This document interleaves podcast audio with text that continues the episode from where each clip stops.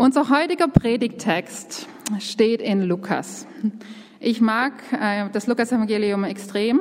Ähm, das können wir mal wann anders drüber reden, warum. Aber ich finde, er ist einfach so ein bodenständiger, in dem, wie er schreibt und wie er uns Jesus, also auch die, die Seite, die er uns von Jesus zeigt. Und ich möchte gern ähm, als heutigen ähm, Bibeltext aus Lukas Evangelium 5, 27 bis 32 lesen. Die Berufung des Zolleinnehmers Levi. Als Jesus danach weiterging und am Zollhaus vorbeikam, sah er dort einen Zolleinnehmer sitzen, einen Mann namens Levi. Jesus sagte zu ihm, folge mir nach. Da stand Levi auf, ließ alles zurück und folgte Jesus. Levi gab Jesus zu Ehren in seinem Haus ein großes Fest. Zusammen mit Jesus und seinen Jüngern nahmen zahlreiche Zolleinnehmer und andere Leute von zweifelhaftem Ruf an dem Essen teil. Die Pharisäer und ihre Anhänger unter den Schriftgelehrten waren darüber empört und stellten die Jünger zur Rede. Wie könnt ihr nur zusammen mit Zolleinnehmern und Sündern essen und trinken, sagten sie. Jesus selbst gab ihnen die Antwort, nicht die Gesunden brauchen den Arzt, sondern die Kranken. Ich bin nicht gekommen, um Gerechte zu rufen, ich bin gekommen, um Sünder zur Umkehr zu rufen.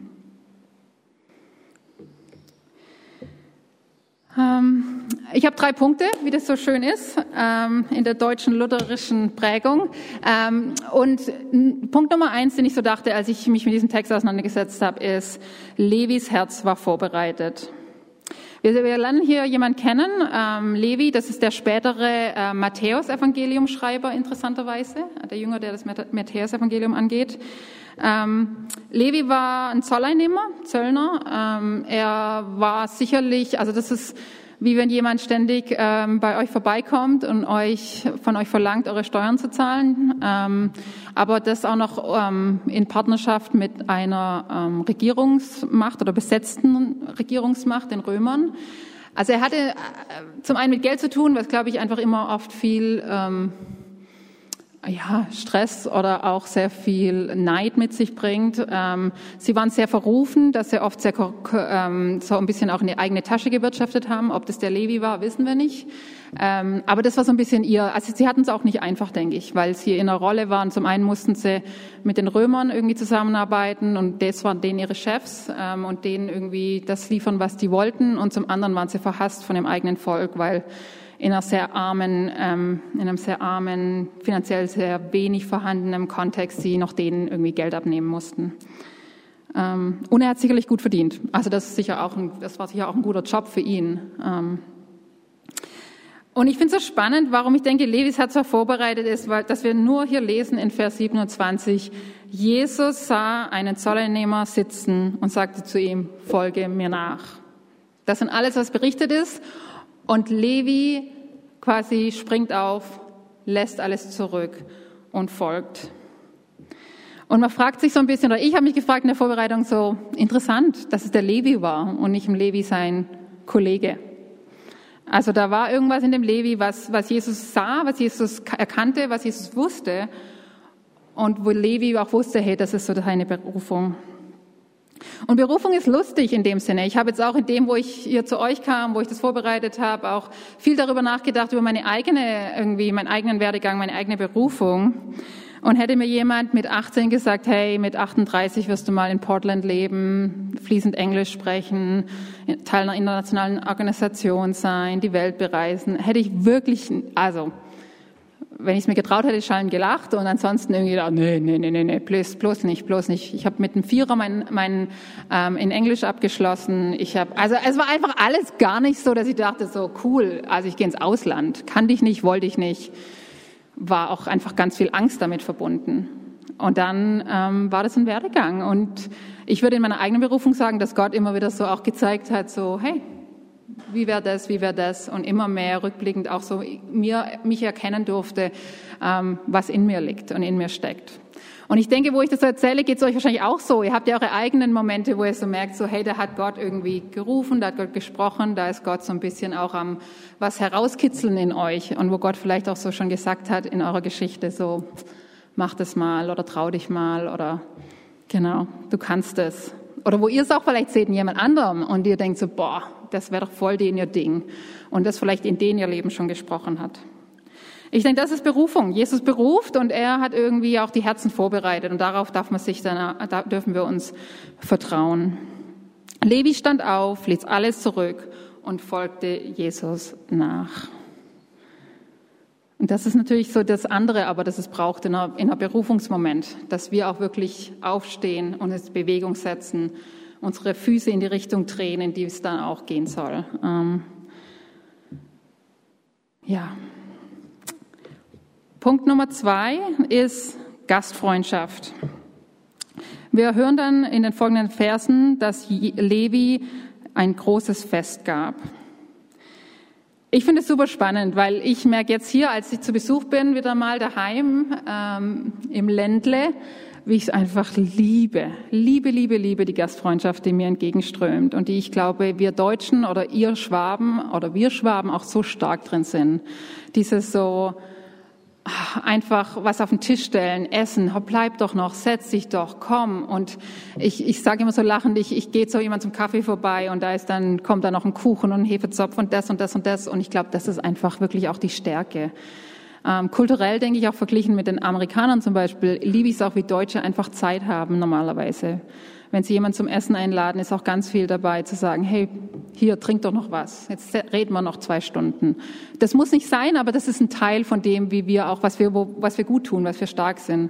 Oft ist auch der Tisch ganz nett gedeckt. Ich glaube, das ist auch was, was verglichen mit anderen Kulturen gar nicht so eine, so eine Wichtigkeit hat, aber wo ich denke, das auch oft so ist, hey, nee, da kommt ein Gast, da will ich auch irgendwie, das soll doch schön aussehen, das, da kreiere ich eine Atmosphäre.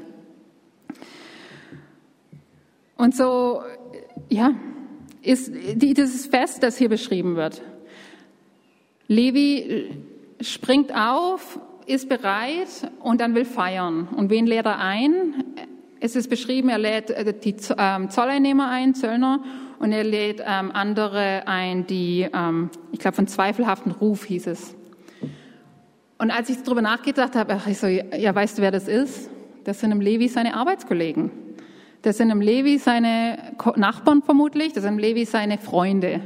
Ähm, wenn jemand schon so ein bisschen eher in einer Randgruppe ist oder in einer, in, einer, in einer Art und Weise, wo er vielleicht gar nicht so in das große gemeinschaftlich drin gehört oder vielleicht so respektiert ist bei allen, dann, dann ist ja klar, dass, die sich, dass er sich auch Freunde eher so oder Beziehungen aufgebaut hat, in, den, in denen, wo ja, bei denen, die auch anderen, von anderen, die, die anderen, die auch von, de, von der großen Ganzen, von der Gemeinschaft eher so ein bisschen auf die runtergeschaut wird. Oder, aber bei denen ist er angenommen, die verstehen sich, die haben sich gegenseitig. Also mit wem Jesus sich da an den Tisch setzt, sind im Prinzip einfach Levis Arbeitskollegen, Freunde, denen er sagen will, hey, ich mache hier einen radikalen Karriere, Karriereveränderung und ich feiere das nochmal richtig. Und aber auch zu Ehren Jesu. Das finde ich auch ganz spannend. Also es ist nicht einfach nur ein Fest, so, hey, guckt mich an, ich gehe jetzt hier los, sondern es sagt zu, zur Ehre von Jesus. Für mich steht ein Fest auch mit ähm, Echtsein, also wirklich Gastgeber sein, ähm, dass da Zeit ist zum, zum Lachen, zum Reden, ähm, willkommen sein, eingeladen sein, was man hat zu, zu teilen, mit seinen Freunden zu teilen, ähm, mit seinen ähm, ja, Gäste bewusst einzuladen, eine Gästeliste vielleicht zu machen oder auch im Nachhinein oder kurz vorher nochmal zu sagen, komm du doch auch noch oder spontan einzuladen, je nachdem, wie es läuft. Ist was Besonderes. Nicht jeder Tag ist ein Fest, nicht jedes Essen ist ein Fest. Es ist mit Kosten verbunden. Eine Herzlichkeit aber auch, die oft da mit durchkommt.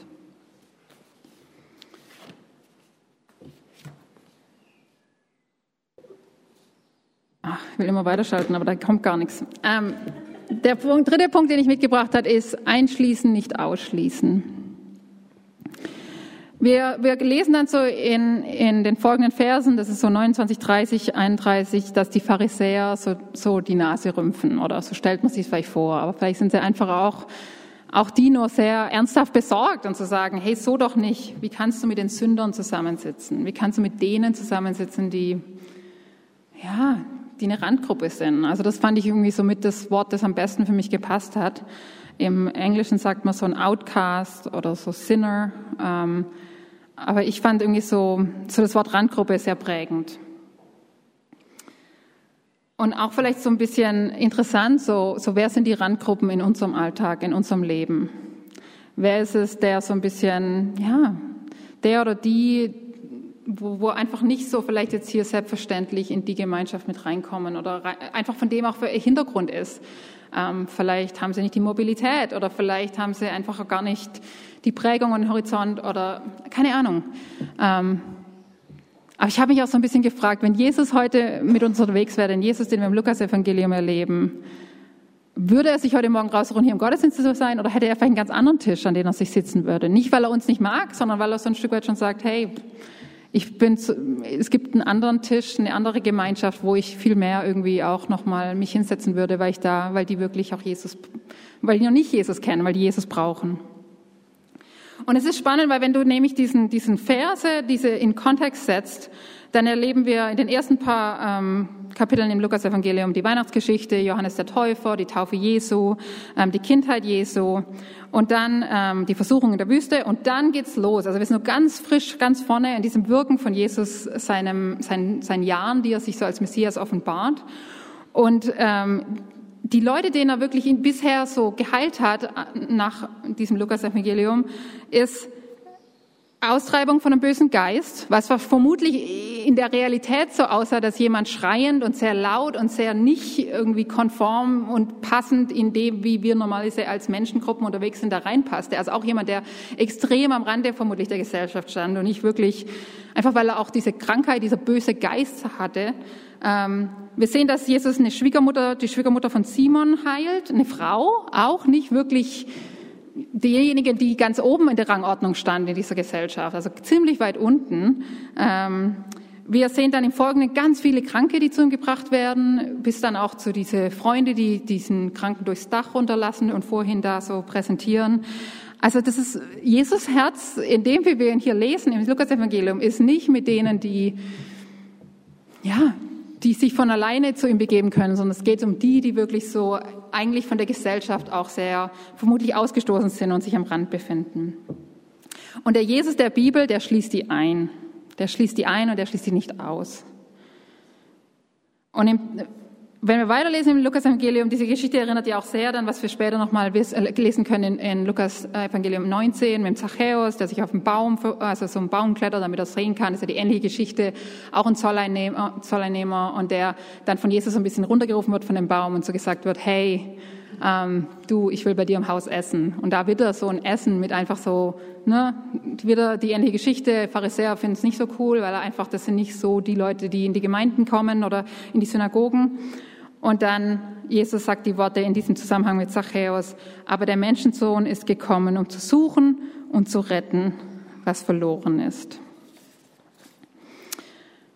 Also, ich will heute schließen mit der Frage, wer sind die Randgruppen in unserem Leben? Wer sind diejenigen, die wir vielleicht, wo es vielleicht ganz gut wäre, ganz schön wäre, auch gar nicht so schwierig wäre, die in unsere, an unsere Tische mit einzuladen, in unsere Gemeinschaften, in uns, die, die wahrzunehmen, glaube ich.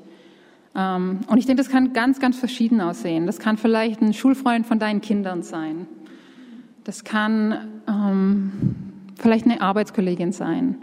Das kann jemand sein, ähm, ja, von wo dir Gott aufs Herz legt.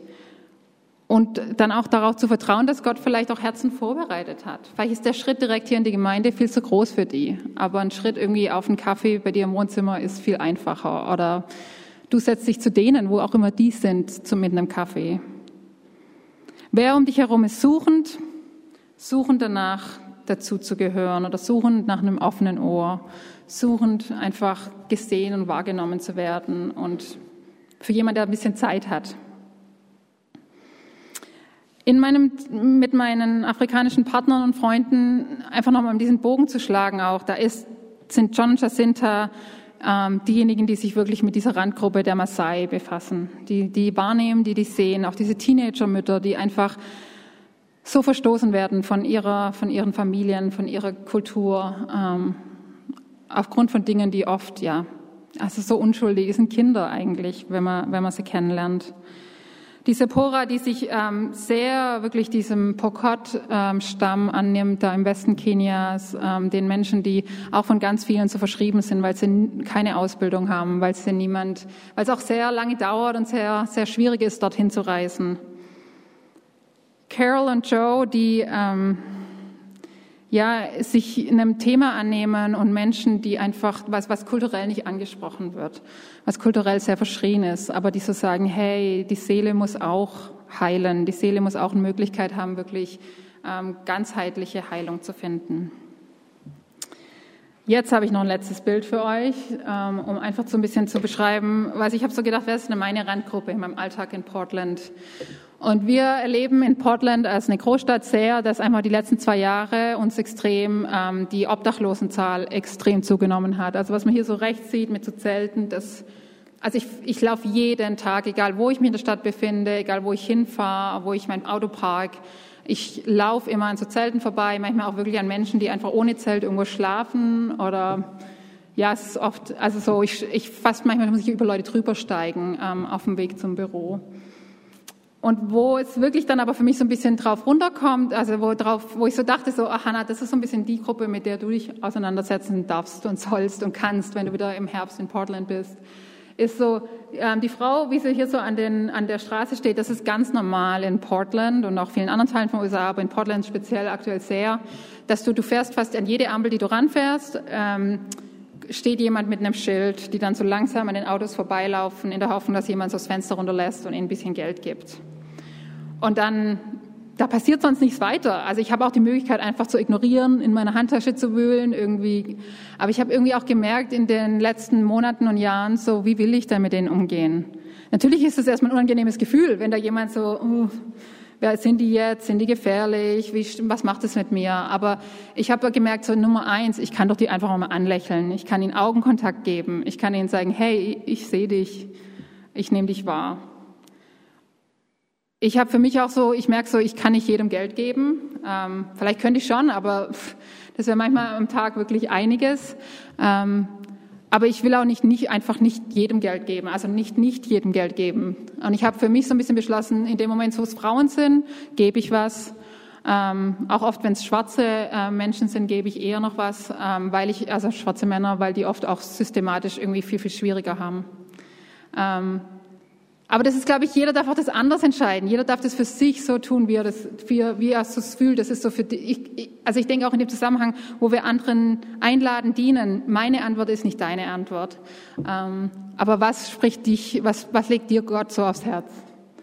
Ich habe mir auch gedacht, okay, die an meinen Tisch einzuladen ist schwierig, wo ich wohne, aber vielleicht auch einfach nicht so das, ne, von der, ich kenne die ja nicht. Deswegen würde ich jetzt nicht unbedingt die alleine, als alleinstehende Frau, die an meinen Tisch einladen. Aber ich kann ja auch dahin kommen, wo Sie als an Tische sich setzen. Es gibt ganz viele ähm, Dienste in, in der Innenstadt in Portland, die ähm, täglich Essen ausgeben, die immer wieder auch Freiwillige suchen, die helfen. Und ich glaube, wenn man sich da einfach auch anbietet zu sagen, hey, ich setze mich mit einer Tasse Kaffee dazu und rede einfach mit Ihnen. Ich glaube, das wird ganz, ganz viel bewegen. Und es ist gar nicht so schwierig für mich zu tun. Also die Möglichkeiten sind da. Und da habe ich so für mich in diesem Resonieren mit diesem oder in diesem Reflektieren mit dem Text einfach so ein bisschen für mich gesagt, okay, das will ich anpacken. Und deswegen sage ich heute es jetzt, damit wenn ich, you know, damit es auch stattfindet. Das ist meine Predigt heute Morgen. Und mein Herz für euch und für uns ist einfach, dass wir uns, ja, dass wir mit, mit, einem, mit offenen Ohren, mit offenen Herzen durch, den, durch diese kommende Woche gehen und einfach zu sehen, was Gott vielleicht auch für uns vorbereitet hat, wo Gott auch so ein bisschen sagt, hey, hier, ruf den mal oder sieh den mal oder ja, sag dem mal, dass ich ihn liebe. Danke euch.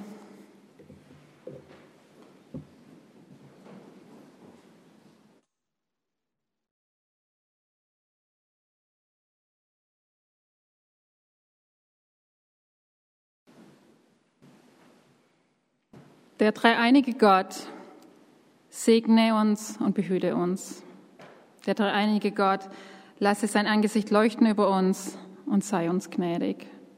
Der dreieinige Gott, hebe sein Angesicht über uns und gebe uns seinen Frieden.